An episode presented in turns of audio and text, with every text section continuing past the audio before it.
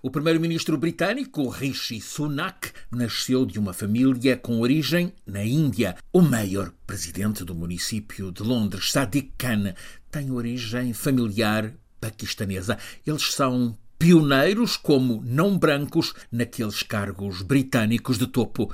Passam agora 30 anos sobre a publicação do Buda dos Subúrbios, o livro de estreia de Hanif Qureshi, escritor nascido em 1954 em Londres, filho de mãe britânica e pai indo-paquistanês.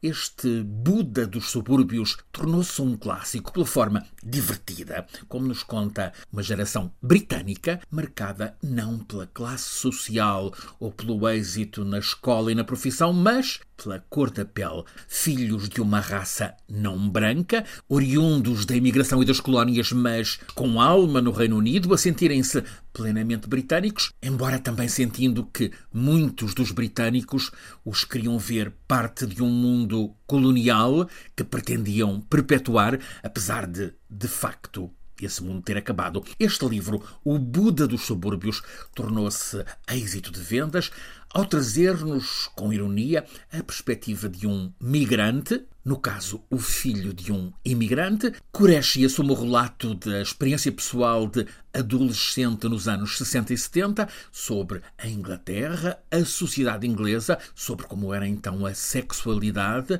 a relação com as drogas, sobre como era olhar a diferença, seja na cor da pele ou na religião, a dele, islâmica.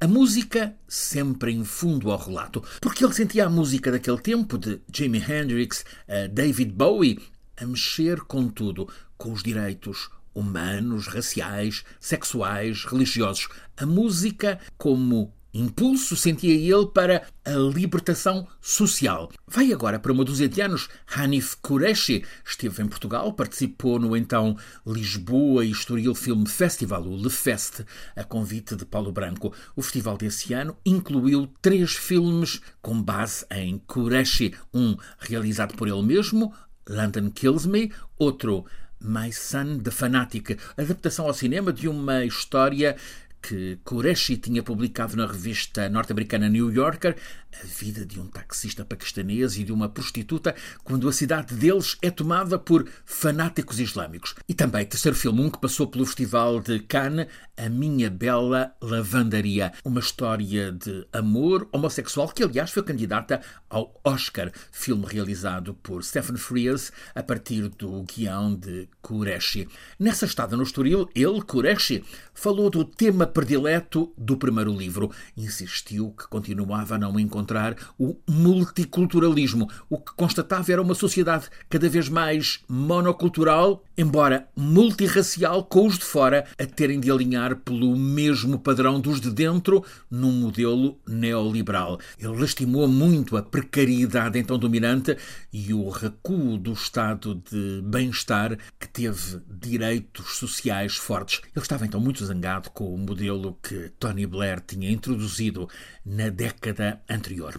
São vários os livros de Hanif Qureshi traduzidos e publicados em Portugal. Por exemplo, O Corpo, A Última Palavra, Algo para te dizer. Há também o duro Intimidade, um relato do fim do amor que leva ao divórcio, sempre experiências autobiográficas dele. Agora, Qureshi foi passar um Natal em Roma com a família da mulher, que é italiana, Faz hoje quatro semanas. De manhã foram passear pelos esplendorosos jardins de Villa Borghese, lugar magnífico de Roma. Tem um bioparque, uma galeria com quadros de Tiziano, Caravaggio. É Roma no seu melhor. À saída, ao atravessar a Piazza del Popolo, Qureshi tropeçou. Ao que se sabe agora, teve um desmaio súbito. Caiu mal. A emergência médica chegou logo no hospital. O dos Papas, o Policlínico Gemelli, foi constatada uma fratura da coluna vertebral. Agora, nele, o corpo abaixo da cabeça